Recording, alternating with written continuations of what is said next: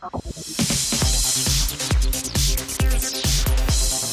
Hallo und herzlich willkommen. Schön, dass Sie dabei sind. Ich begrüße Sie zu einer ganz besonderen Ausgabe von Augsburger Allgemeinen Live, nämlich der letzten vor der Bundestagswahl.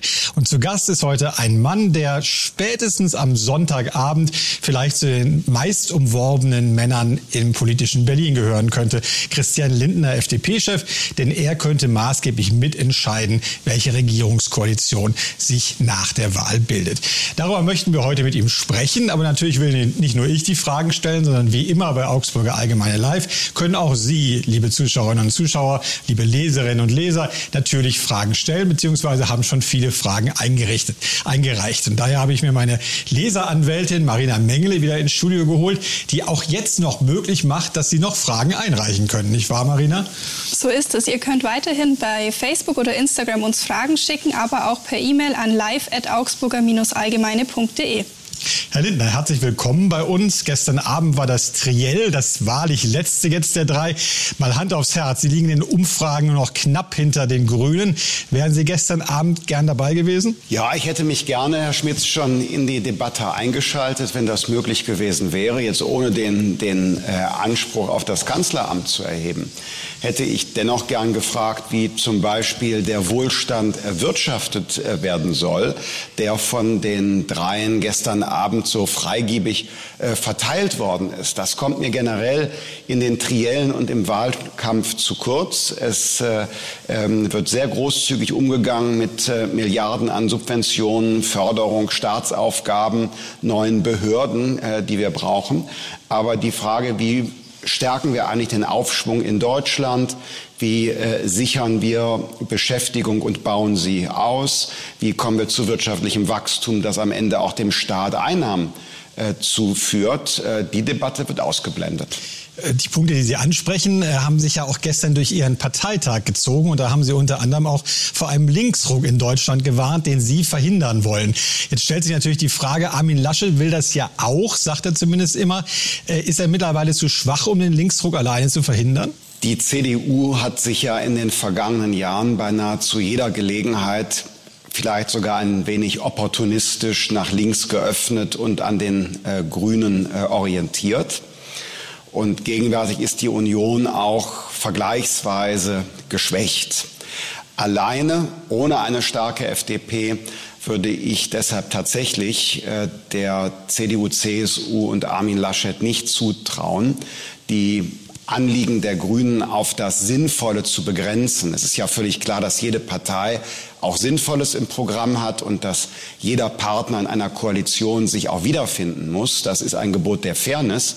Ähm, nur findet sich bei den Grünen eben so viel an Steuererhöhung, an staatlicher Lenkung, an Umverteilung, Subventionierung äh, bis hin zur Bevormundung und vom Verbot im Programm, dass man da tatsächlich begrenzen muss. Wobei Sie bei dem Linksruck ja auch immer explizit die SPD mit meinen. Da ist Ihre These ja mehr oder weniger, Olaf Scholz ist die Beruhigungspille für die Öffentlichkeit und im Hintergrund warten die Saskia Estens, die Kevin Kühnertz und noch andere in der Partei nur darauf, nach dem Wahltag sozusagen aus der Torte zu springen. Das können Sie doch als erfahrener politischer Akteur eigentlich selber nicht glauben. Denn wenn Olaf Scholz die SPD wirklich wieder ins Kanzleramt zurückführen würde, hätte er doch eine unvergleichlich starke Stellung auch in seiner Partei.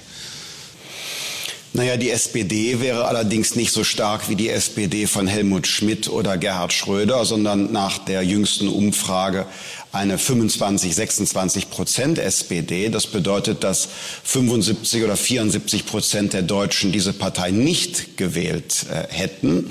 Das heißt, auch Koalitionsbildung ist anders als früher. Und bei Herrn Scholz selbst, Herr Schmitz, äh, bin ich mir nicht sicher, wie sein eigener politischer Standort ist. Er hat ja 2015 vor einer Wahl in Hamburg die Möglichkeit gehabt, eine sozialliberale Koalition zu bilden oder Rot-Grün. Und er hat noch vor dem Wahltag sogar Gespräche mit der FDP ausgeschlossen, weil er einseitig sich nach links zu den Grünen orientieren wollte. Deshalb jetzt im Wahlkampf tritt er teilweise bürgerlich auf. Die Steuererhöhungen hat er allerdings auch immer auf den Lippen. Was aber tatsächlich sein Standort ist, weiß ich nicht. Für uns FDP kann ich ja nur sagen, höhere Steuern nach einer Wirtschaftskrise im Höchststeuerland Deutschland müssen wir ausschließen. Das wäre eine Gefahr für die wirtschaftliche Erholung. Und auf der anderen Seite ein Aufweichen der Schuldenbremse müssen wir ebenfalls ausschließen. Wir haben hohes Defizit, sehr hohe Staatsverschuldung in Europa und äh, wir haben äh, ja sogar gar bereits Inflationsrisiken. Deshalb wäre das kein guter Rat. Und darüber hinaus wollen wir was tun für die wirtschaftliche Erholung, das Bildungssystem äh, stärken, die Digitalisierung beschleunigen und den Klimaschutz zu einer Technologiefrage machen, von der wir profitieren. Und dann wird man sehen, äh, mit wem man sich verständigen könnte. Über all das wollen wir natürlich auch noch sprechen und es soll nicht so aussehen, als ob wir hier nur an Personen hängen. Aber bleiben wir doch mal ganz kurz bei Olaf Scholz, denn der hat, während wir hier sprechen, äh, seinen vielleicht unangenehmsten Termin vor der Wahl. Da geht es äh, um den jüngsten Skandal, wenn es denn einer ist, zu dem er aussagen soll, zu dem er auch aussagen wird jetzt im Bundestag. Wie beurteilen Sie denn seine Rolle sowohl in dem, in der Kontroverse, um die es gerade geht, wo es unter anderem um die Ermittlungen wegen Geld Geldwäsche geht, aber auch in vorherigen, die ja jetzt wieder auf die Tagesordnung kommen, ob es nun Cum-Ex oder Wirecard ist. Ist ja so ein bisschen der, der Zeflon-Minister, an dem das alles abprallt.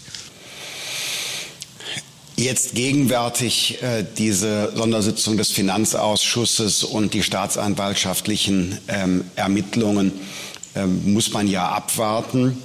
Ähm, sondern mir geht es jetzt bei den Stichworten, die Sie genannt haben, um das Amtsverständnis äh, von Olaf Scholz.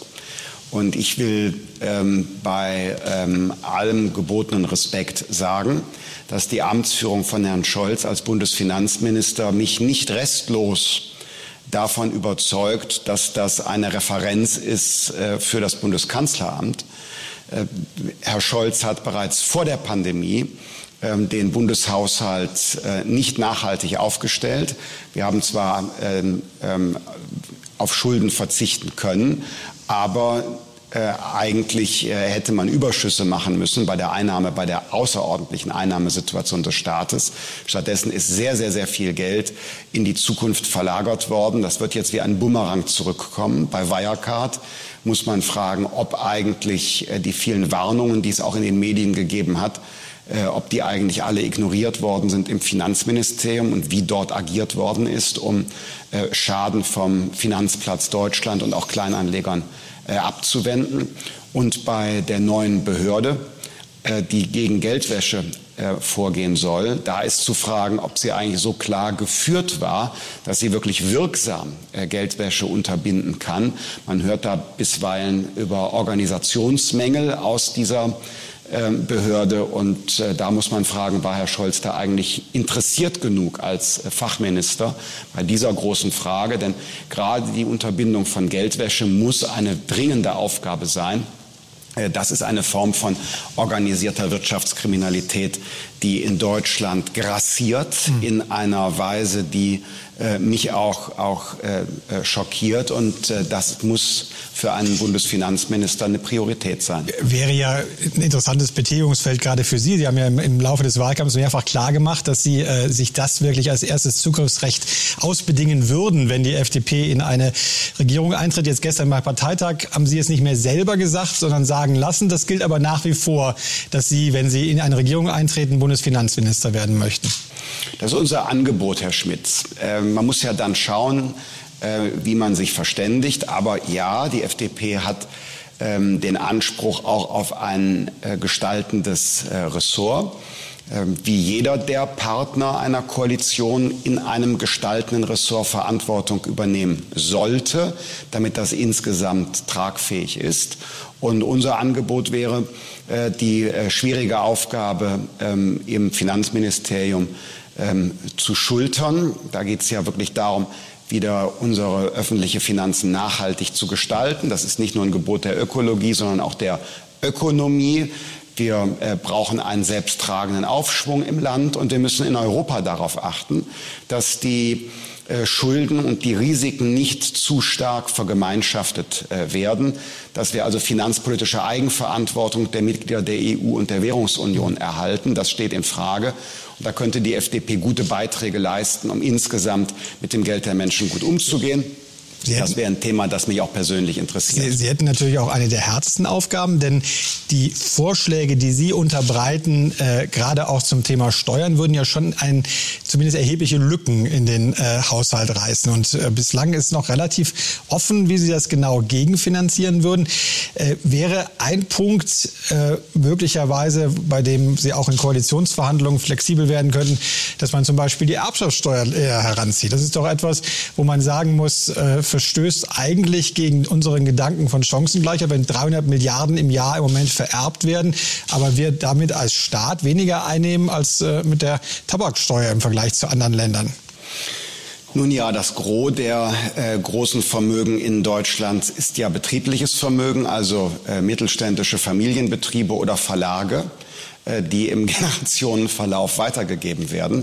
Und äh, diesen Mittelstand sollten wir ja, diesen, diesen ähm, Mittelstand sollten wir nicht schwächen, sondern im Gegenteil, das ist in Deutschland ja eine Stärke, dass wir viele inhabergeführte Familien, äh, geführte Betriebe haben, bei denen es nicht darum geht, ähm, den Quartalsgewinn zu steigern, sondern das Unternehmen im Generationenverlauf zu erhalten. Und deshalb äh, sehe ich keinen Anlass, äh, bei der Erbschaftssteuer etwas äh, zu tun.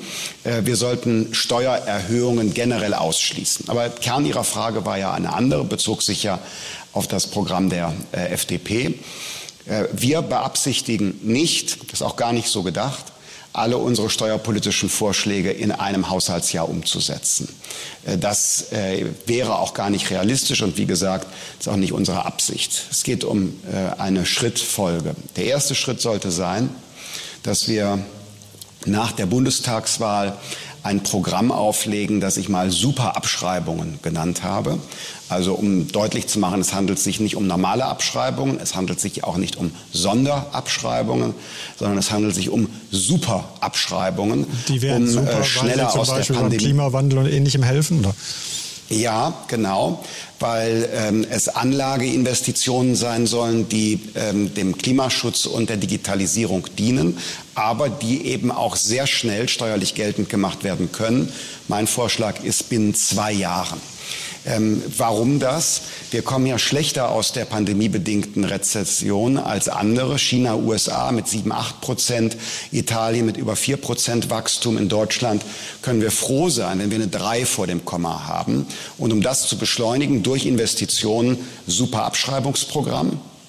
Das könnte man idealerweise noch mit äh, einer ersten vorsichtigen äh, Senkung der Steuersätze kombinieren und einer Beschleunigung von Planungs- und Genehmigungsverfahren. Dann hätten wir äh, einen äh, echten äh, Impact, hätten wir einen echten Impuls, der sich auf Wachstum, auf Beschäftigung, auf Investitionen und dann binnen kurzem, zeitlich versetzt, auch auf steigende Staatseinnahmen auswirken könnte, dann könnte der nächste Schritt erfolgen.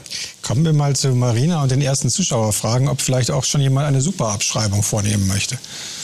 Äh, dazu habe ich jetzt keine Frage zur Hand, aber Caroline auf Instagram möchte zum Beispiel wissen, warum die FDP so gegen ein Tempolimit ist. Überall in Europa Hm. gibt es eins, nur in Deutschland nicht. Die Frage bei einem Verbot äh, ist ja immer die Frage, warum. Ähm, grundlegend sollte unsere Gesellschaft Vertrauen haben in erwachsene Menschen, dass sie verantwortungsbewusste und informierte Entscheidungen treffen können.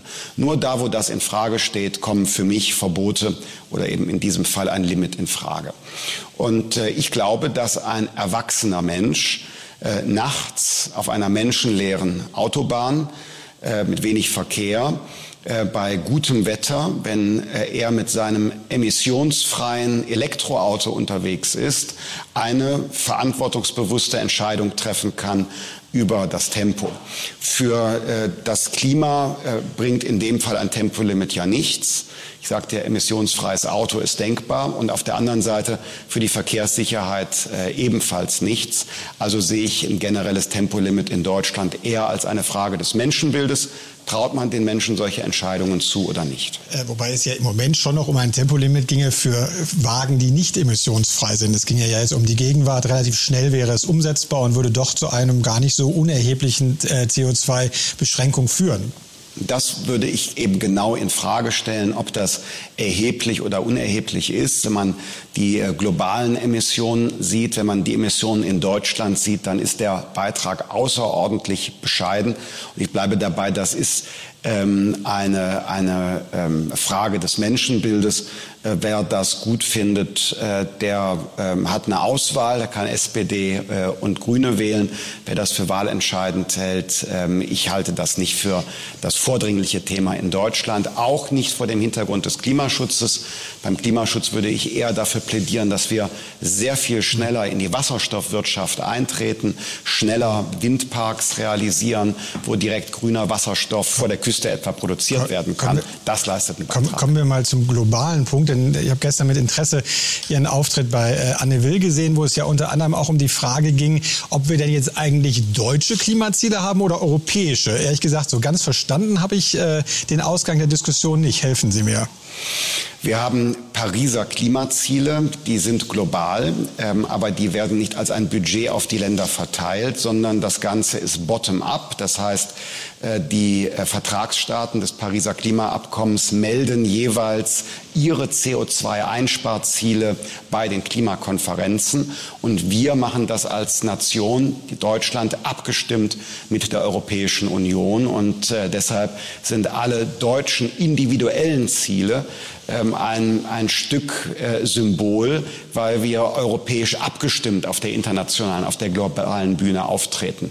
Das heißt, äh, wenn man die europäische äh, Klimapolitik beschleunigen äh, wollte, wofür ich offen bin, äh, dann äh, muss man das in Brüssel und im Europäischen Rat tun. Mit der nationalen Gesetzgebung in Deutschland gelingt das nicht.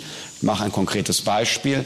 Wenn wir jetzt den Kohleausstieg in Deutschland per Gesetz beschleunigen wollten, also von 2038 auf 2030, und sagen, gesetzlich darf dann ein Kohlekraftwerk nicht mehr in Deutschland Strom produzieren. Dann haben wir ja in Europa trotzdem die CO2-Rechte. Das würde konkret bedeuten, dass die Rechte, die in Deutschland nicht mehr genutzt werden, einfach von polnischen Braunkohlekraftwerken günstig aufgekauft werden könnten. Wäre also für das globale ich, Klima ich, ich nichts gewonnen. Ich, Deshalb mein Plädoyer europäisch abgestimmt. Ich, frage nur nach, weil gestern auf Ihrem Parteitag auch äh, Wolfgang Reitzler aufgetreten ist, der ehemalige Linde-Chef, ähm, der schon eine sehr scharfe äh, Ansprache gehalten, indem er unter anderem anderem den Punkt erhob, dass wir bei uns mehr oder weniger Deutschland deindustrialisieren würden, dass das aber dem Weltklima gar nichts nützen würde. Ähm, jetzt frage ich mich nur ein bisschen, wenn wirklich die Diskussionen nach der Wahl anstehen, dass Sie mit den Grünen doch in eine Koalition gehen, wie soll das zusammenpassen? Ich nehme äh, jetzt Koalitionsgespräche nicht vorweg, will aber die Position der FDP noch mal erläutern. Ähm, wir sind für ambitionierte Klimaziele in Deutschland.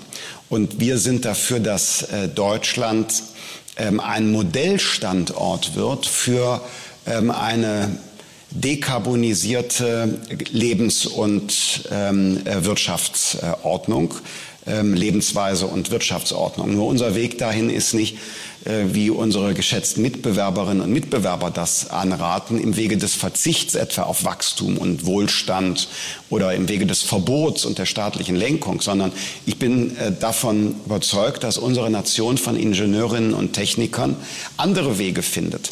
Die Aufgabe muss sein, eine heutige fossile äh, Technologie zu übertragen in ein sauberes äh, klimaneutrales Zeitalter. Und das geht. Ich hatte schon das Stichwort Wasserstoff äh, genannt. Es gibt Pflanzenkohle, die als Werkstoff Plastik ersetzen kann.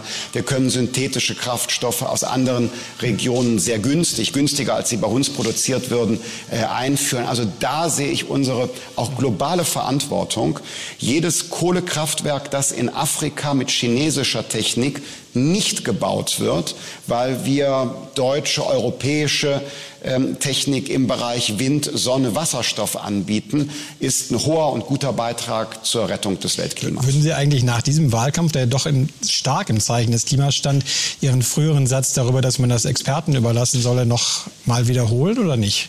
Absolut würde ich den wiederholen, äh, denn äh, Journalisten und Politiker wie ich ein Politologe, die sollten demokratisch Ziele festlegen, aber bei der Zielerreichung Da meine ich, sollten wir wirklich den Menschen äh, dann vertrauen, die ingenieurwissenschaftlich, naturwissenschaftliche Kenntnisse haben. Und tatsächlich ist es ja war, so, dass die Aktivisten dass die FDP von Friday for Future nicht das bestimmen sollten, sondern eben Experten. So war ja damals Ihr Satz gemeint. Nee, der war genauso gemeint, wie ich es gerade gesagt habe, dass äh, Ingenieure und Techniker innerhalb einer marktwirtschaftlichen Ordnung dann über die einzelne Technologie bestimmen. Oder um es konkret zu sagen, die Politik sagt, die Mobilität mit dem Auto muss klimaneutral sein. Und dann entscheiden Ingenieure und Techniker, entscheiden die Konsumentinnen und Konsumenten. Ist das das Wasserstoffauto mit Brennstoffzelle, das BMW ja noch für eine Option hält? Ist es der batterieelektrische Antrieb oder ist es äh, beispielsweise die von mir eben genannten synthetischen Kraftstoffe? Und diese Position, Herr Schmitz, kommt ja an. Die FDP ist nicht umsonst bei der Gruppe der unter 30-jährigen Menschen inzwischen die zweite Kraft. In manchen Umfragen sind wir da bei 25 Prozent bei den unter 30-Jährigen, weil es eben sehr viele Menschen gibt, die sagen, das Klima ist uns wichtig, aber wir wollen es als mhm. eine technologische Frage sehen, als Teil einer Wachstums- und Fortschrittsagenda und nicht äh, nur als eine Frage ähm, eines ähm, ähm, aktivistischen äh, Verzichtsdenkens. Ich gehe fest davon aus, dass gerade diese jüngeren Wählerinnen und Wähler auch Regionalzeitungen lesen. Deswegen haben wir von Ihnen hoffentlich auch Fragen jetzt dabei. Marina, wie sieht's aus? Eine ganz aktuelle Frage von unserem Facebook-Video. Joachim Söll möchte wissen, wie sehen Sie die zukünftige Asylpolitik?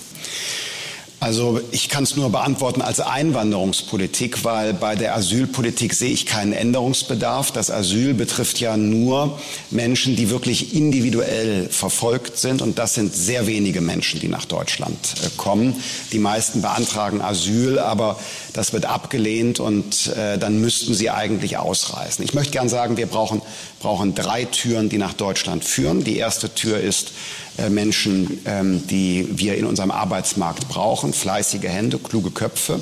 Denken Sie nur etwa an den Fachkräftemangel in äh, der Pflege. Äh, da müssen wir die bürokratischen Hürden für die qualifizierte Einwanderung in den Arbeitsmarkt so senken, dass wir unsere Fachkräftelücke gerade in einer jetzt alternden Gesellschaft schließen. Wir haben zum Zweiten das eben angesprochene Asyl. Also sehr wenige Menschen, die wirklich individuell verfolgt sind. Dann gibt es die dritte Gruppe, das sind Menschen, die flüchten, beispielsweise vor Bürgerkrieg oder einer Naturkatastrophe. Ähm, die verdienen Schutz, idealerweise aber nahe ihrer Heimat in Zusammenarbeit mit internationalen Organisationen wie dem Flüchtlingshilfswerk der Vereinten Nationen. Das würde konkret bedeuten, dass wir jetzt im aktuellen Fall von Afghanistan in den Nachbarländern von Afghanistan für menschenwürdige Unterbringung sorgen und äh, dass die Menschen, solange sie dort sein müssen, ähm, auch äh, keine Not leiden. Dann gehen sie entweder in die alte Heimat zurück oder man muss dann gemeinsam in der internationalen Gemeinschaft nachdenken, wo geben wir ihnen eine neue Perspektive. Da wären die USA allerdings dann auch sehr in der Mitverantwortung bei möglichen Resettlement, Umsiedlungsprogrammen. Und dann gibt es eine vierte Tür, also äh, qualifizierte Einwanderung, Asyl, Schutz für Flüchtlinge, humanitärer Schutz auf Zeit. Und die vierte Tür ist zu. Da trifft nämlich weder noch zu. Und da muss es besser als bisher gelingen, Menschen, die kein Aufenthaltsrecht bei uns haben oder die gar straffällig äh, geworden sind, in ihre Heimat zurückzuführen. Das Vorbild könnte da der FDP-Flüchtlingsminister von Nordrhein-Westfalen sein, der die bundesweit besten Zahlen hat, besser sogar als die der CSU in Bayern. Wir haben jetzt mit dieser Frage äh, wahrscheinlich schon länger über das Thema äh, Außenpolitik und überhaupt globale Politik geredet als in den drei Triellen. Das muss Ihnen doch gerade als FDP, als die klassische außenpolitische Partei sehr geschmerzt haben. Wobei ehrlicherweise mit Ihrem Zugriff aufs Finanzministerium Sie ja den Trend ein bisschen unterstreichen. Früher war immer klar, dass die FDP das Außenministerium für sich beansprucht. Hat das einfach so an Bedeutung verloren? Gucken, können wir es uns leisten, so auf uns selbst zu gucken gerade? Ich bin ganz Ihrer Meinung, dass wir ähm, zu wenig über außen- und europapolitische Fragen gehört haben. Ähm, tatsächlich äh, ist allerdings das Finanzministerium auch ein sehr internationales Haus. Äh, denken Sie an die Gestaltung der Wirtschafts- und Währungsunion, Äh, denken Sie an äh, Fragen äh, des internationalen Steuerrechts. Ähm, wir werden im nächsten Jahr möglicherweise auch die Pandemiefolgen in den Entwicklungs- und Schwellenländern im Kreise der G7 und G20-Nationen zu diskutieren haben. Und da wird von deutscher Seite eben auch dieses Haus vertreten sein. Aber ähm, schließen Sie daraus nicht einen mangelnden, dass wir das angezeigt haben, dass wir hier das als ein Gestaltungshaus sehen, dass die FDP keine internationale Ambition oder Kompetenz hätte. Ähm, die drückt sich aber ja nicht nur in Position und Posten das, das stimmt. Wobei erklären Sie mir doch noch mal kurz, was wir jetzt in diesen Tagen erleben äh, in, innerhalb der NATO im Verhältnis äh, der Franzosen äh, zu den Amerikanern. Die äh, Franzosen äh, ziehen wütend ihre Botschafter ab. Äh, aus Australien und den USA fühlen sich mehr oder weniger auch von der neuen Biden-Regierung verraten. Erleben wir da das Zerbröseln der NATO, die wir doch jetzt eigentlich wieder in besseren Händen glaubten, seitdem Donald Trump fort ist? Interessenunterschiede äh, gibt es ähm, fraglos ja immer. Und ähm, Australien ist kein NATO-Mitgliedsland. Also ich sehe das eher als eine ähm, Auseinandersetzung, äh, die einen gewissen wirtschaftspolitischen äh, Hintergrund hat. Frankreich hat auch Interesse am Export von Rüstungsgütern und da gibt es jetzt eine Konkurrenz. Und ähm, wir müssen äh, die NATO zusammenhalten, wie auch die Europäische Union wieder handlungsfähiger machen. Ähm, wir sind angewiesen, als Bundesrepublik Deutschland sehr angewiesen auf äh, ein System von, von Bündnissen und äh, Verträgen. Wir sind in Europa vielleicht stark auf der Weltbühne, allerdings wären wir gegenüber Russland, USA und China äh, nur mit geringem Einfluss ausgestattet. Also brauchen wir dieses System internationaler Organisationen, in das wir uns einbringen. Gerade die NATO braucht ein Reboot nach Afghanistan auch im Verhältnis zu den USA. Da müssen wir uns auch kritisch selbst fragen als Europäerinnen und Europäer, welchen Beitrag leisten wir eigentlich innerhalb der NATO. Nach dem Fall des Eisernen Vorhangs 1989-90 haben wir eine Art Friedensdividende eingestrichen. Das heißt, wir haben uns nicht mehr sehr für äußere Sicherheit interessiert und haben, das, haben die Mittel, die Aufmerksamkeit, das Geld äh, lieber in anderes äh, investiert und den USA äh, die Last überlassen. Und und das äh, war schon vor Herrn Biden und Herrn Trump so, dass die USA das nicht auf Dauer tun. Da müssen wir überlegen, wie können wir als Europäer einen Beitrag leisten. Da ist das Stichwort Zwei-Prozent-Ziel ähm, und auch ein Stichwort äh, Verbesserung der Zusammenarbeit der ähm, äh, europäischen äh, NATO-Mitglieder unter dem Dach der NATO. Marina, wie sieht es aus bei euch? Ja, wir haben eine Frage zum bedingungslosen Grundeinkommen. Philalina möchte nämlich Ihre Meinung dazu wissen. Ich bin gegen das bedingungslose Grundeinkommen. Ich äh, möchte gerne, dass äh, Menschen immer eine neue Chance erhalten durch ein Bildungsangebot oder Einstiegschancen äh, durch äh, Jobs. Ähm, aber ein bedingungsloses Grundeinkommen dass also aus der staatlichen Gemeinschaft, von denen die arbeiten und etwas von ihrem Einkommen abgeben, dass da ein Einkommen anderen gezahlt wird, die auch angebotene Arbeit und Bildung ablehnen, das halte ich für nicht gerecht.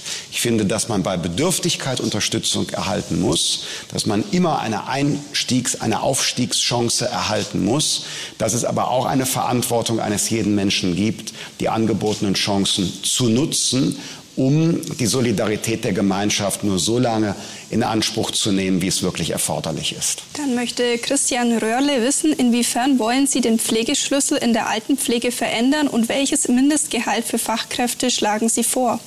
Das Mindestgehalt für Fachkräfte liegt in Deutschland ja Gottlob inzwischen viel höher als vor äh, zehn Jahren.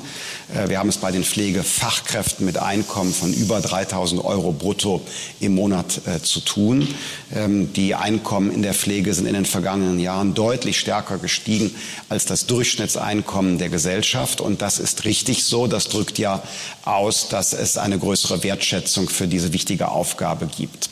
Äh, ich sehe das Problem in der Pflege bei den Arbeitsbedingungen. Dadurch, dass viele Stellen nicht besetzt sind, ähm, sind diejenigen, die in der Pflege tätig sind, sehr oft auch rein physisch, körperlich überlastet. Manche gehen dann in äh, die Teilzeit Teilzeit und verlieren dadurch natürlich auch Einkommen. Aber sie halten mit den Bedingungen äh, den Vollzeitjob nicht aus. Also wir brauchen dort sehr schnell zusätzliche Fachkräfte. Ich sprach eben im Zusammenhang mit der Einwanderung davon, dass wir dort die Einwanderung von Fachkräften und die Anerkennung auch von ausländischen Berufsabschlüssen in diesem Bereich erleichtern müssen. Ein weiterer äh, Bestandteil zur Verbesserung der Arbeitsbedingungen könnte sein, die sehr ausgewachsenen Dokumentationsverpflichtungen die sehr viel Arbeitszeit kosten, sehr viel Mühe machen, zu verschlanken oder vielleicht auch sogar wie in Skandinavien zu digitalisieren, damit mehr Zeit zwischen Menschen zur Verfügung steht und dass über den, die Pflege von Mensch zu Mensch hinaus nicht auch noch äh, so viel ärgerliche Bürokratie anfällt. Das wären so Bausteine, wie man jenseits des Einkommens, weil da hat es positive Entwicklungen gegeben, wie man jenseits dessen die Situation verbessern kann. Jetzt haben wir etwas geschafft, was ich noch für wenigen Wochen nicht für möglich gehalten hätte. Wir haben eine, über eine halbe Stunde gesprochen und noch gar nicht über Corona geredet. Ändern wir das jetzt mal. Ähm, glauben Sie eigentlich, dass wir in Deutschland auch einen Freedom Day bräuchten? Das müsste Ihnen doch als Liberaler eigentlich ein Herzensanliegen sein. Ja, das ist mir auch ein Herzensanliegen, dass wir in die Normalität wechseln. In eine Normalität, dass äh, die Regierung ihre Sonderbefugnisse an den Deutschen Bundestag zurückgibt. In eine Normalität, wo wieder die einzelnen Menschen äh, verantwortlich sind für ihren eigenen Gesundheitsschutz und wir nicht mit pauschalen Freiheitseinschränkungen für alle arbeiten müssen. Also ich wünsche mir einen solchen Freedom Day. Ähm, er wird auch kommen. Je besser äh, wir und je schneller wir Fortschritte beim Impfen machen, desto eher ist er erreichbar. Deshalb der Appell an alle, es ist eine freiwillige Entscheidung, aber bitte machen Sie sie sich nicht zu leicht. Lassen Sie sich äh, bitte impfen. Und dann werden wir dereinst einen solchen Tag haben. Wobei die Politik ja doch oft wieder zurückgeschreckt ist. Zum Beispiel schon der Gedanke alleine, die Tests kostenpflichtig zu machen für diejenigen, die nicht geimpft sind, hat man doch auf die Zeit nach der Wahl verschoben, weil man sich vorher nicht getraut hat, die Leute damit zu brüskieren. Ja, und äh, selbst der jetzt genannte Zeitpunkt ist falsch, Herr Schmitz. Denn ähm, wir haben eben noch nicht die hohe Impfquote. Wir haben gerade bei Jüngeren, ich denke jetzt an Auszubildende und Studierende, viele, die noch nicht geimpft sind. Und ähm, äh, meine Sorge ist, wenn jetzt die Tests kostenpflichtig werden im Herbst, dass äh, viele auf den Test als Eintrittskarte zum Beispiel für Veranstaltungen oder die Gastronomie verzichten, sich im privaten Rahmen ohne Test treffen und wir dann dadurch steigende Fallzahlen haben. Meine Sorge ist, dass, Lösung, die dass die Leute sich impfen lassen. Ja, das wollen aber manche nicht oder sind es noch nicht. Und ich bin auch gegen den indirekten Impfzwang. Und zweiter Punkt ist, wenn die Impf, ähm, wenn die Testinfrastruktur infolge der Kostenpflicht jetzt abgebaut wird, weil sich Testzentren bei geringeren äh, Testzahlen nicht mehr rechnen, stellen Sie sich mal vor, wir bräuchten irgendwann, weil es ähm, ähm, wie hoffentlich äh, es nicht eintrifft, eine neue Corona-Variante haben, die zu höheren Impfdurchbrüchen führt, dann haben wir plötzlich die Testinfrastruktur abgebaut. Also ich hätte es für richtig gehalten, die Kostenpflicht des Tests bald nach dem Winter einzuführen, aber äh, jetzt zunächst noch bei dem Modell zu bleiben. Italien hat zum Beispiel eingeführt, dass man wirklich, um an den Arbeitsplatz zurückkehren können, zu können, äh, auch geimpft sein muss. Ist das ein Modell, was Sie sich auch für Deutschland vorstellen können? Nein, äh, ich bin ja bei jeder Veranstaltung zu Beginn ähm, ein, ein ähm, äh, Werber für äh, das Impfen und ähm, ich halte es auch äh, für richtig und wir müssen es noch erleichtern durch mobile Impfteams. Wir sind ja belächelt worden für Vorschläge vor einigen Monaten noch Impfungen anzubieten auf den Parkplätzen der Supermärkte oder ähm, auf dem freien Feld vor der Stadt im Drive-Impfverfahren ohne Termin und ganz rasch. Äh, aber ich bin dennoch gegen eine Impfpflicht, auch gegen eine Impfpflicht, indem man den Menschen den äh, Alltag so äh, schwer wie möglich macht, eine mittelbare Impfpflicht. Das muss eine Frage der Selbstbestimmung bleiben. Wir haben heute ja eine Meldung, die zumindest Hoffnung macht, wo BioNTech und auch Pfizer verkündet haben, dass äh, sie nach ihren Studien auch schon die Impfung für noch deutlich jüngere Kinder für möglich halten und da auch hohe Wirksamkeit sehen. Ist das ein Durchbruch? Wenn das so wäre, ja. Ähm, das wird ja dann eine wissenschaftliche äh, Empfehlung geben durch die Ständige Impfkommission. Und äh, dann äh, haben viele Familien auch mehr Sicherheit, die Entscheidung zu treffen, ob sie ihre Kinder impfen lassen wollen oder nicht. Das muss dann freilich weiter äh, in jeder Familie bleiben. Und ich möchte das auch noch mal begründen, Herr Schmitz, weil wir jetzt etwas länger schon über diese Frage Impfen und mit welcher Verbindlichkeit gesprochen haben.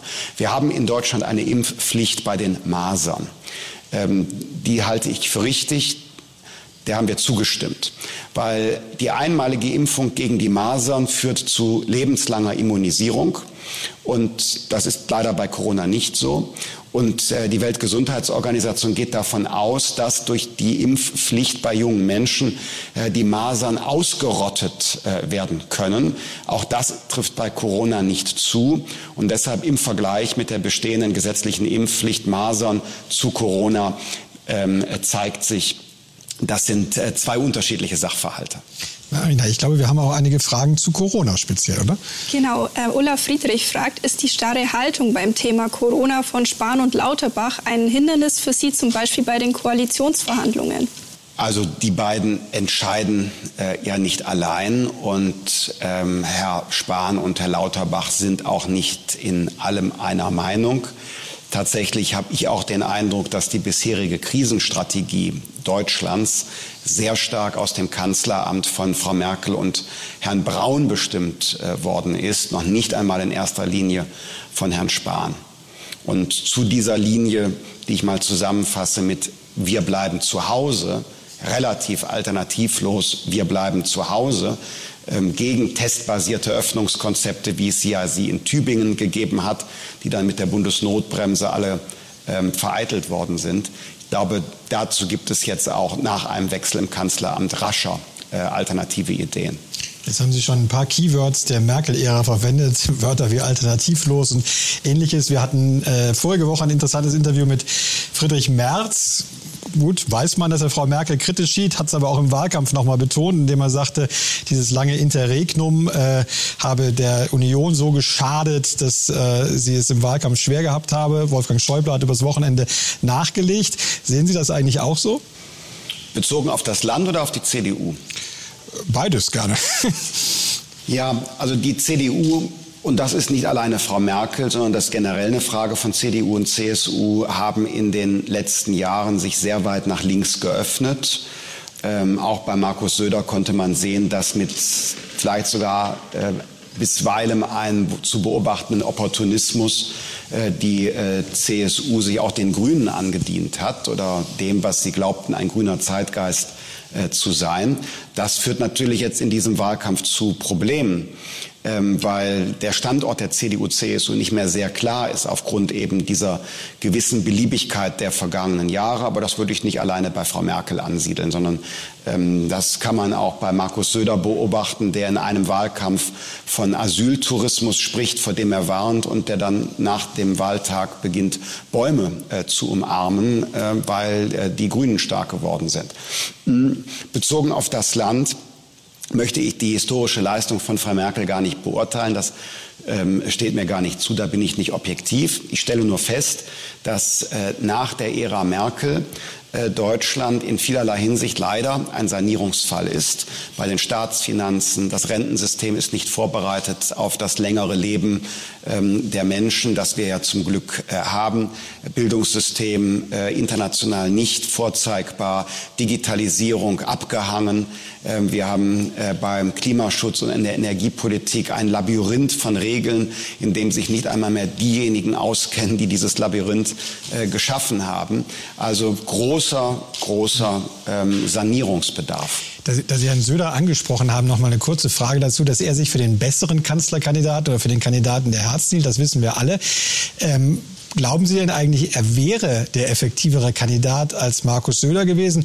Oder hat er durch seine Sticheleien äh, Armin Laschet das Leben so schwer gemacht? Wir haben morgen eine Umfrage im Blatt, wo zwei Drittel der Befragten sagen, er stand nie wirklich hinter Armin Laschet. Mit Markus Söder wäre es nur anders gewesen. Das grundlegende Problem, dass ähm, CDU und CSU durch die, den von mir beschriebenen Prozess sich sehr klar auf die Grünen zu orientieren, ähm, haben die äh, eben auch ein Stück eigenen Standort verloren. Sie können das ja etwa sehen äh, bei den aktuellen finanzpolitischen Fragen. Sie wissen, das sind ja unsere, unsere Leitplanken. Ich hatte sie eben erwähnt. Wie war das bei der Frage Steuerentlastung? Äh, es steht im Wahlprogramm. Armin Laschet sagt, nein, Entlastung kann nicht kommen. Wir verzichten auf Steuererhöhungen.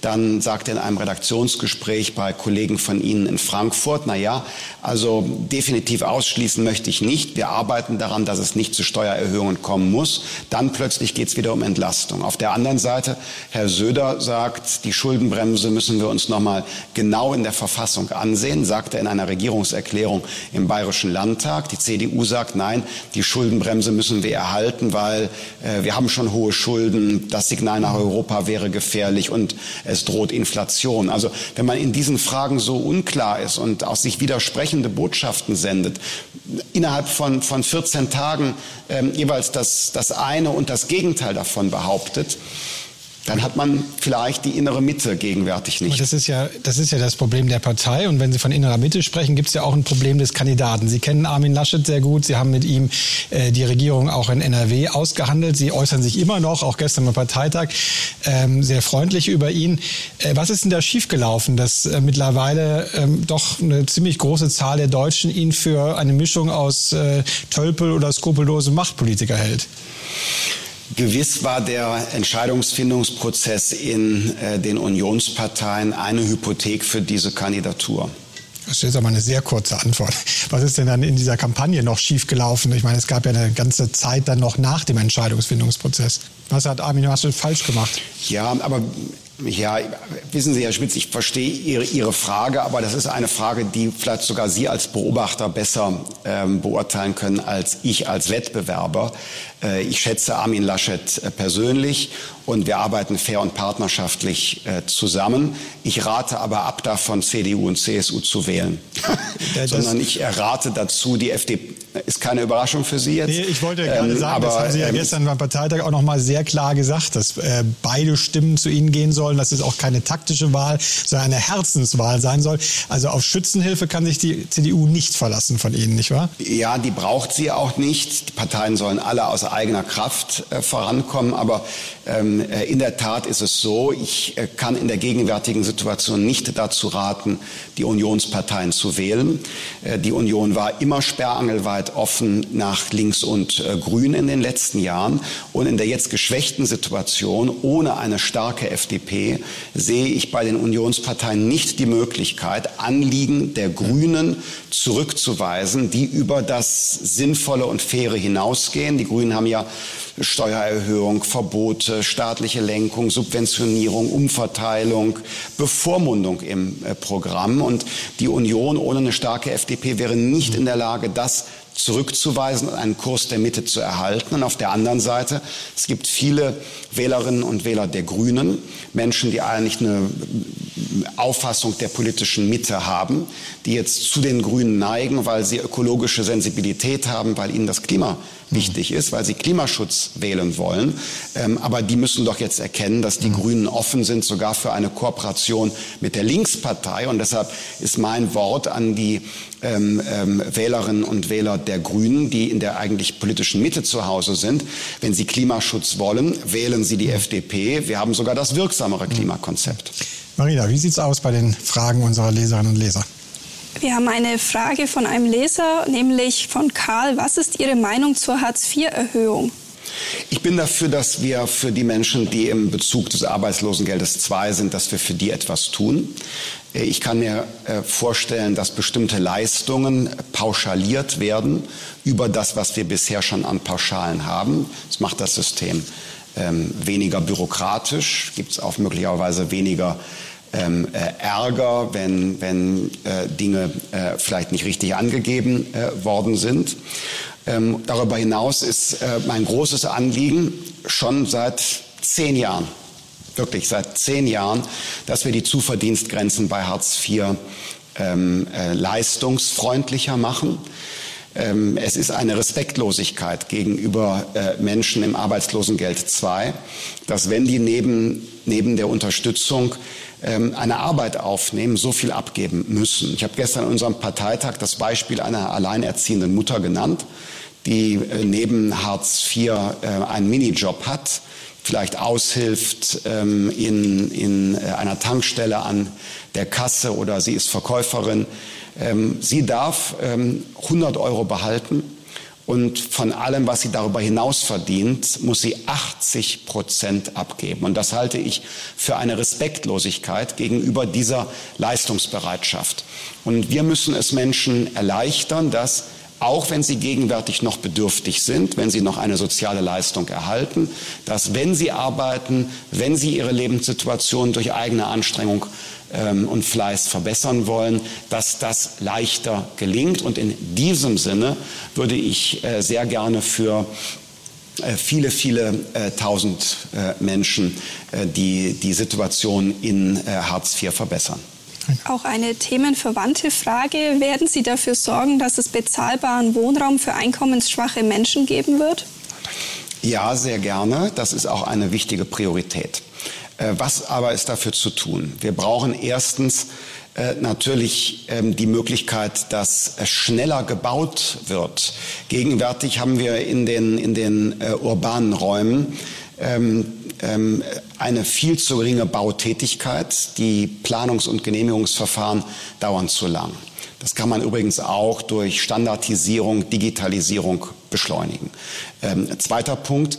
Die Baustandards dürfen nicht immer weiter steigen. Äh, selbst der Mieterbund spricht im Augenblick von der Gefahr, ähm, eines überoptimierten Gebäudebestands. Was heißt das? Immer höhere und damit teurere Standards bei der Dämmung, immer höhere und teurere Standards bei der Barrierefreiheit, immer höhere und teurere Anforderungen, wie zum Beispiel jetzt verpflichtend wie die Grünen das wollen, Photovoltaik auf dem Dach eines neuen Hauses. Das macht ja alles teurer und da müssen wir die Standards äh, maßvoll äh, setzen, vielleicht sogar reduzieren, damit die Baupreise reduziert werden. Höhere Baupreise führen zu höheren Quadratmetermieten, sinkende Baupreise erleichtern geringere Quadratmetermieten. Dritter Punkt, neue Flächen Aufstocken von Gebäuden, Dachgeschosse ausbauen, Ersatzneubauten. Also ähm, wenn du keinen Platz hast und ihn nicht schaffst, kann auch nicht schnell gebaut werden. Dann kommt als letzter Punkt hinzu, ähm, dass diejenigen, die sich in einer angespannten Wohnlage dennoch, wenn man das alles, was gerade gesagt worden ist, gemacht hat, eine ortsübliche Miete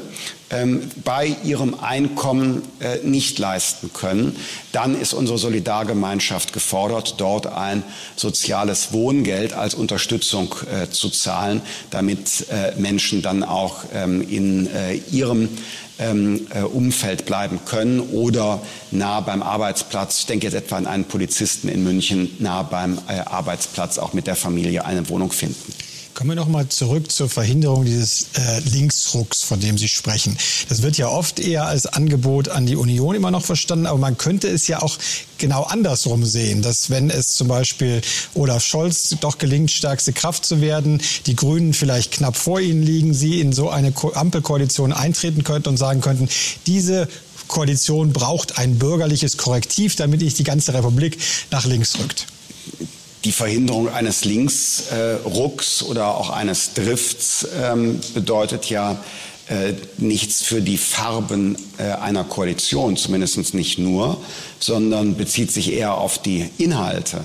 Also wir wollen ähm, Freiheit vor Bürokratismus, wir wollen äh, den Wohlstand erwirtschaften und erst danach über die Verteilungsfragen sprechen. Wir wollen wieder mehr Freude haben am Erfinden von Technologie als am Verbieten von Technologieoptionen. Ähm, und dann kommen die Finanzfragen, über die wir eben gesprochen haben, ja noch dazu. Das ist ja, bedeutet ja Linksruck aber, aber verhindern. Das, aber wenn man das und da stelle ich mir die Frage, wie das gehen soll. Wenn man das annimmt als Anliegen, Sie sagen ja oft, wo es mehr Übereinstimmung oder wo es einfacher wäre mit der Union. Aber sagen Sie doch mal, was wäre vielleicht einfacher in so einer Ampelkoalition durchzusetzen für Sie? Die Legalisierung von Cannabis. Das äh, stimmt wahrscheinlich, das ist mit Sicherheit deutlich leichter, aber vielleicht noch ein anderes Anliegen. Fällt mir gerade wenig ein. Fällt gerade wenig ein. Müsste dann in den Koalitionsverhandlungen einem wahrscheinlich noch mehr einfallen. Denn es gibt ja durchaus eine stolze Ko äh, Vergangenheit auch von sozialliberalen Koalitionen. Äh, ich meine, Sie sind Parteihistoriker auch und beschäftigen sich viel mit der Zeit. Also guckt man da nicht auch manchmal nach und denkt, an welche Tradition könnte man da anknüpfen? Die äh, SPD von äh, heute, die SPD von Kevin Kühnert und äh, Saskia Esken, äh, die ist ja nicht vergleichbar mit äh, der SPD von Helmut Schmidt oder Gerhard Schröder. Ganz im Gegenteil. Äh, die aktuelle SPD-Führung hat doch alles unternommen, um sich von der Agenda 2010 von Gerhard Schröder loszusagen. Und ähm, ähm, ich weiß auch nicht, ob Olaf Scholz in den 70er Jahren äh, Helmut Schmidt ähm, ähm, so gewertschätzt hat, wie sein Wahlwerbespot es jetzt den Eindruck äh, zu erwecken versucht. Herr Scholz selber hatte ja die Gelegenheit, Herr Schmitz, muss man mal in Erinnerung rufen, eine sozialliberale Koalition in Hamburg zu bilden. Ähm, er hat 2015 die Optionen gehabt, sozialliberal oder rot-grün. Und noch vor dem Wahltag in Hamburg hat er sogar Gespräche mit der FDP ausgeschlossen, weil er sich noch vor dem Wahltag exklusiv an die Grünen gebunden hat, was sogar seine Verhandlungsposition eingeschränkt hat. Das heißt, es war ihm so wichtig, ähm, eine potenzielle Zusammenarbeit mit der FDP noch vor der Wahl auszuschließen, ähm, obwohl er wusste, dass er da nach der Wahl ähm, den Grünen höhere Preise zahlen muss, als wenn er zwei Optionen. Punkt, das zeigt schon, also die Analogie stimmt ja, nicht. Ich bin in dem so, Punkt nur ganz, so, ist nicht ganz ist einschlägig. Ich bin in dem Punkt nur so hartnäckig, weil es ja sein könnte, dass äh, die andere Option gar keine ist. Zumindest wenn man am Wochenende die Wortmeldungen von Unionspolitikern genau verfolgt hat. Da war zum Beispiel ein Alexander Dobrindt, der ähnlich wie Markus Söder argumentiert, naja, wenn wir Zweiter werden, dann müssen wir in gar keine Regierung eintreten, dann äh, sind wir abgewählt und dann müssen wir uns erstmal in der Opposition erholen. Dann wäre ja der Koalitionspartner schon mal weg. Sehen Sie das auch so, dass die Union als Zweiter müssen, nicht eintreten kann? Also die Union muss ihre Entscheidungen selber treffen. Ähm, der hessische Ministerpräsident äh, Bouvier hat äh, eine andere Auffassung äh, vertreten. Ich schaue auf die äh, Verfassung und äh, in der Verfassung äh, geht es um eine Mehrheit im Deutschen Bundestag. Ähm, und äh, da steht nichts davon, ähm, dass äh, die stärkste Fraktion automatisch den Zugriff auf das Kanzleramt hat. Ich glaube, das gilt auch weniger denn je. Nach den aktuellen Umfragen würden 75 Prozent die führende Partei von Herrn Scholz nicht gewählt haben. Äh, zum Vergleich, 1976 ähm, hatte Helmut Kohl fast 49 Prozent und wurde nicht Kanzler. Und heute sollen 25, 26 Prozent automatisch die Kanzlerschaft begründen. Das überzeugt mich 25 nicht. Ist das heute neue 49, sind es nicht ja. Mehrheiten nicht Mehrheiten, die Inhalte begründen, sondern äh, Inhalte begründen Mehrheiten. Und da geht es darum, wer kommt mit unterschiedlichen Partnern zusammen. Und deshalb ist das Rennen um Platz eins gar nicht so entscheidend, wie zum Beispiel die Medien ähm, aus nachvollziehbaren äh, Gründen darzustellen versuchen. Ich würde immer sagen, das Rennen um Platz drei ist mindestens genauso entscheidend, weil es ja um die Bildung von Koalitionen geht. Und Platz eins gibt nicht den Ausschlag, Platz drei alleine auch nicht, aber Platz eins und Platz drei sind wichtig und seriöserweise muss man sagen, das Rennen um Platz drei ist vielleicht sogar noch spannender als das um Platz eins, wenn es um die Inhalte geht. Und ich nehme damit als Quintessenz mit, dass Sie um Platz drei kämpfen wollen. Marina, äh, wie sieht's aus bei unseren Zuschauerfragen? Ja, eine äh, Mutter schreibt uns, sie ist Mutter von vier Kindern im Alter zwischen ein und sieben Jahren und möchte wissen, was sie für Familien tun werden und wie sie äh, zur Rente stehen. Mhm. Also für äh, Familien brauchen wir das, was wir ein Kinderchancengeld nennen. Wir wollen gerne alle familienbezogenen Leistungen zusammenfassen, also Kindergeld, Kinderzuschlag, Bildungs- und Teilhabepaket, wie das heute heißt, in einem sogenannten Kinderchancengeld, das eine direkte Unterstützung für die Familien ist, mit viel weniger ähm, Antragsbürokratie. Äh, zum Zweiten natürlich die Verbesserung des Bildungssystems von der Kita bis äh, zur beruflichen Bildung und zur Hochschule. Insbesondere auch im Schulbereich sollte der Bund sich stärker engagieren durch die Unterstützung bei der Modernisierung und Digitalisierung der Schulen. Ähm, da sollte auch das Grundgesetz mehr erlauben als bisher. Die wichtigste Aufgabe, die Bildung, ist keine mehr nur alleine für die ähm, Länder und die Gemeinden. Ähm, zur Verbesserung der Bildung gehört fraglos auch die Schaffung von Betreuungsangeboten, die qualitativ hochwertig und verlässlich sind am Nachmittag, auch für die Jüngeren mit Rechtsanspruch. Und äh, zur Rente die, ähm, das wäre ein ganz eigenes Thema. Ich mache nur zwei Punkte. Der erste Punkt ist, wir empfehlen ein äh, flexibles Renteneintrittsalter. Ab dem 60. Geburtstag sollte jede und jeder selbst entscheiden, wann sie oder er in den Ruhestand geht, mit der individuell errechneten Rentenhöhe. Dafür dann aber auch mit voller Freiheit, vielleicht noch in Teilzeit etwas äh, zu arbeiten oder ähm, Vollzeit zu arbeiten, wie man es will, ohne dass es auf die Rente angerechnet wird, wie das heute der Fall ist, wenn man äh, früher geht. Und zum Zweiten brauchen wir innerhalb der gesetzlichen Rente zur Sicherung des Rentenniveaus und zur Stabilisierung des Rentenbeitrags für die Jüngeren endlich ähm, eine Komponente, äh, wo wir etwas ansparen. Momentan geht ja alles in die Rente äh, rein und sofort wieder raus. Wir wollen, dass ein Teil des Geldes unter staatlicher Verantwortung, unter staatlicher Organisation angespart wird ähm, in Sachwerten, Wertpapieren, Aktien, damit ähm, ähm, äh, durch die, die rentable Anlage sich eine zusätzliche ähm, äh, angesparte, kapitalgestützte Säule aufbaut. Nach dem schwedischen Modell, wo das sehr gut funktioniert seit vielen Jahren und äh, für die Rentnerinnen und Rentner eine zusätzliche Sicherheit darstellt und für die Beitragszahlerinnen und Beitragszahler einen Schutz vor Überlastung. Da wir jetzt gerade schon bei Familie und Betreuung waren, Sie haben zuletzt ja einen emotionalen Einblick gewährt und gesagt, dass Sie sich relativ schnell Kinder wünschen. Äh, je mehr, desto besser. Die Frage, ob Sie dann auch in Elternzeit arbeiten würden im Bundesfinanzministerium, haben Sie aber offen gelassen. Haben Sie sich das mittlerweile überlegt? Also zunächst einmal ist das äh, noch ein sehr theoretisches, privates äh, Lebensziel. Und äh, deshalb kann ja auch jede Antwort nur sehr theoretischen Charakter haben. Die Antwort ist äh, diese. Äh, es gibt einfach ähm, Positionen und höchste Staatsämter, äh, die kann man nur voll ähm, übernehmen ähm, oder man sollte sie nicht übernehmen. Okay, also wir werden einen äh, Bundesfinanzminister in Vollzeit bekommen, so viel steht fest. Ich glaube, du hast auch noch eine private Frage, die uns, oder du hast viele private Fragen, die uns erreichen, aber du wirst eine aussuchen, Marina. Bitte schön. Ja, eine private Frage habe ich zur Hand, nämlich ob Sie auch mit Blick auf den Klimaschutz an Ihrem Porsche festhalten werden. Äh, selbstverständlich. Ich bin nämlich privat vollkommen klimaneutral. Ähm, ich äh, lösche jedes Jahr äh, meinen privaten äh, CO2-Fußabdruck. Der ist übrigens auch sehr schmal, weil ich privat zum Beispiel kaum Auto fahre. Mit meinem angesprochenen alten Auto fahre ich im Jahr 500 Kilometer, vielleicht mal 600 Kilometer, mit einem Verbrauch von 9 Litern. Wie genau löschen Sie den Abdruck? Also Sie reinvestieren oder wie muss man sich das vorstellen?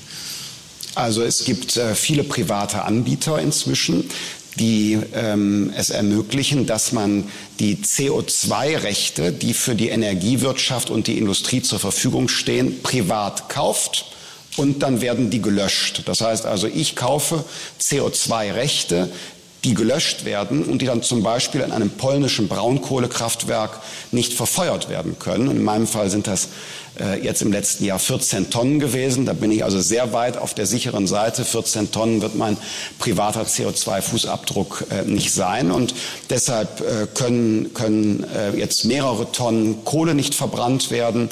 67 Flüge zwischen Berlin und München können deshalb nicht stattfinden, weil CO2 gelöscht sind. Und ich glaube, 230 Bäume ähm, würden zehn Jahre wachsen müssen, um 14 Tonnen, diese 14 Tonnen CO2 zu kompensieren. Und damit bin ich CO2-neutral. Übrigens, die FDP-Bundestagsfraktion war die erste und ich glaube, ist immer noch die einzige klimaneutrale Bundestagsfraktion. Also ich, ich mache noch eine Ergänzung. Mein, mein 40 Jahre alter Porsche kann übrigens auch noch darüber hinaus klimaneutral werden, denn solche Autos mit Verbrennungsmotor können mit sogenannten synthetischen Kraftstoffen betankt werden. Die sind gegenwärtig noch recht teuer. Das wird sich aber äh, in relativ kurzer Zeit verändern. Und dann ist das alte Auto mit Verbrennungsmotor klimaneutral, sogar klimaneutraler als ein neues Elektroauto, weil es steht ja schon auf der Straße und muss nicht eigens mit CO CO2-Emissionen produziert werden. Annalena Baerbock und Robert Habeck hören, sind die Koalitionsverhandlungen überhaupt kein Problem mehr. Ganz herzlichen Dank Ihnen, Herr Lindner, für Ihre Zeit heute, dass Sie uns noch, reinge, äh, noch reingeschneit sind an einem hektischen Wahlkampftag für Sie. Ihnen ganz herzlichen Dank fürs Zuschauen und bis bald zur nächsten Ausgabe von Augsburger Allgemeine Live. Und in jedem Fall gehen Sie wählen am Sonntag. Tschüss.